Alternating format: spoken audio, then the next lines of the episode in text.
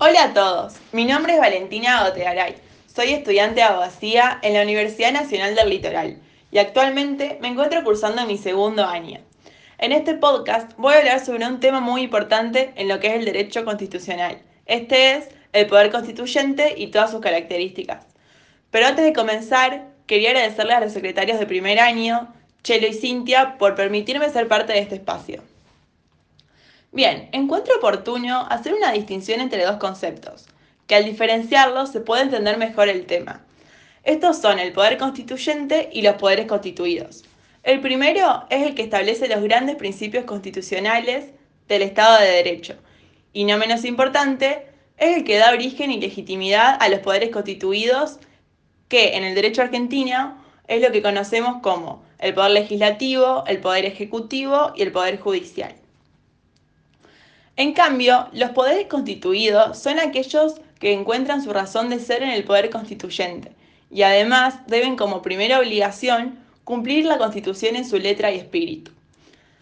El poder constituyente, que es el que nos interesa en esta ocasión, es un ser social y no un deber ser. Es un proceso político y no un producto jurídico. Está asociado al origen del gobierno constitucional, del ordenamiento jurídico, de la fundamentación del poder político, de las revoluciones y particularmente de las fuentes del derecho. Siguiendo la definición de Linares Quintana, se lo puede definir como la facultad soberana del pueblo a darse su ordenamiento jurídico político fundamental originario, por medio de una constitución y a revisar esta total o parcialmente cuando sea necesario.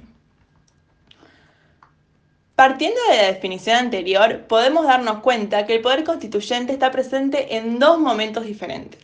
Uno es para crear el ordenamiento jurídico político y el otro para revisarlo total o parcialmente.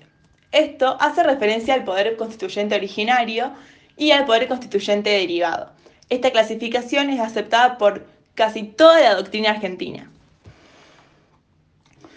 El poder constituyente originario es aquel que funda un Estado, es decir, tiene un carácter fundacional, o que cambia su constitución por un medio no previsto, es decir, una revolución. Con respecto a lo que entendemos por revolución, existen posturas encontradas. Por un lado, el racionalismo sostiene que habrá revolución cuando no se respete el procedimiento previsto por la Constitución para que ella sea reformada. Por otro lado, el decisionismo entiende que solo habrá revolución cuando se cambie la decisión fundamental sobre el modo y forma de gobierno de un pueblo. El poder constituyente originario es supremo, ya que no existe otro poder con mayor jerarquía que él. Es extraordinario, porque solo es ejercido en casos de excepción, y es ilimitado, ya que no tiene restricciones jurídicas en sus posibilidades de acción. Con respecto a este último punto, la doctrina no es pacífica, ya que algunos constitucionalistas adhieren a la clasificación de Vidal Campos, que defiende la idea de que por más que no haya restricciones jurídicas, sí pueden existir ciertos límites. Estos son topes axiológicos y de derecho natural, es decir, principios jurídico-políticos como el valor justicia, topes normativos que puedan derivar del derecho internacional, como lo son los tratados internacionales, y por último, topes fácticos, como lo son los grupos de presión, los factores de poder y las posibilidades económicas, entre otros. Este último punto hace referencia al condicionamiento de la realidad social que un método realista debe tener en cuenta para organizar el Estado. El titular del Estado, disculpen, el titular de este poder es el pueblo o la nación, que se ve representado, valga la redundancia, por los representantes del pueblo. Así, esto lo podemos encontrar en el comienzo de nuestro preámbulo de la Constitución Nacional, cuando dice no los representantes del pueblo de la Nación Argentina, o si vamos al derecho comparado, podemos encontrar en la Constitución de Estados Unidos, cuando comienza con el preámbulo también, We the People.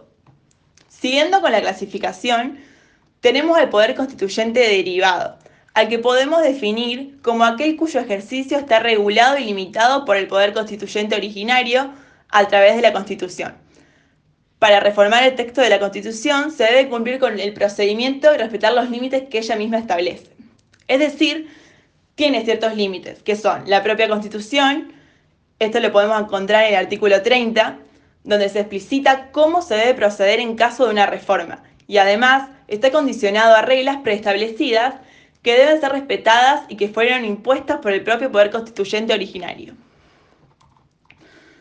Otra clasificación interesante es la que distingue la producción constitucional interna y externa. La interna hace referencia a las constituciones que son producto del propio poder constituyente del país, como es el caso de la mayoría de las constituciones y en el caso de la Argentina.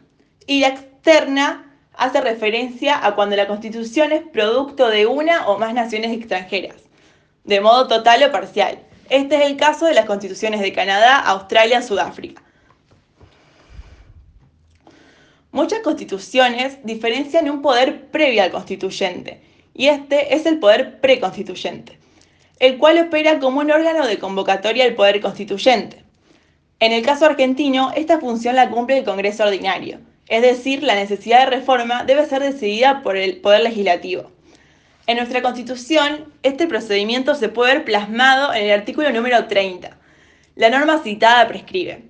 La Constitución puede reformarse en el todo o en cualquiera de sus partes la necesidad de reforma debe ser declarada por el Congreso con el voto de dos terceras partes al menos de sus miembros, pero no se efectuará sino por una convención convocada al efecto.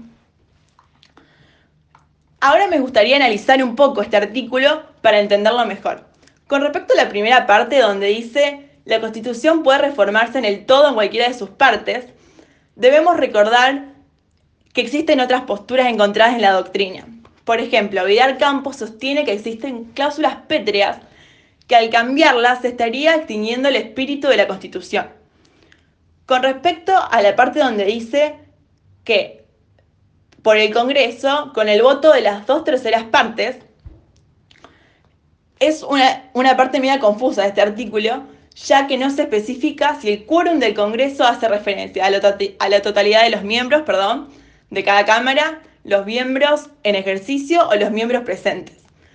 Y por último, debemos saber que cuando se está haciendo referencia a una convención convocada al efecto, se hace referencia a lo que se conoce como una convención ad hoc. Sin nada más para agregar, doy por finalizado este podcast. Muchas gracias por haberme escuchado y realmente espero que les sirva. Cualquier crítica, consulta u opinión me pueden encontrar en Instagram como Vale Muchas gracias otra vez y espero vernos pronto.